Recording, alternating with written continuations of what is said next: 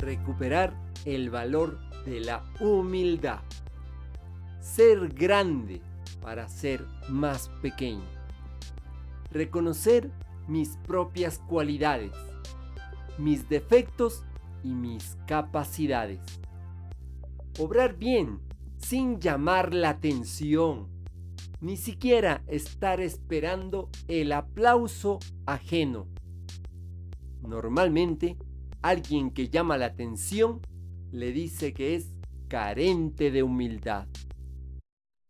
Debemos valorar lo que uno es. También reconocer a los demás lo que son. Eso es recuperar el valor de la humildad. Te acompaña Mario Tapia Hernández y nuestras familias.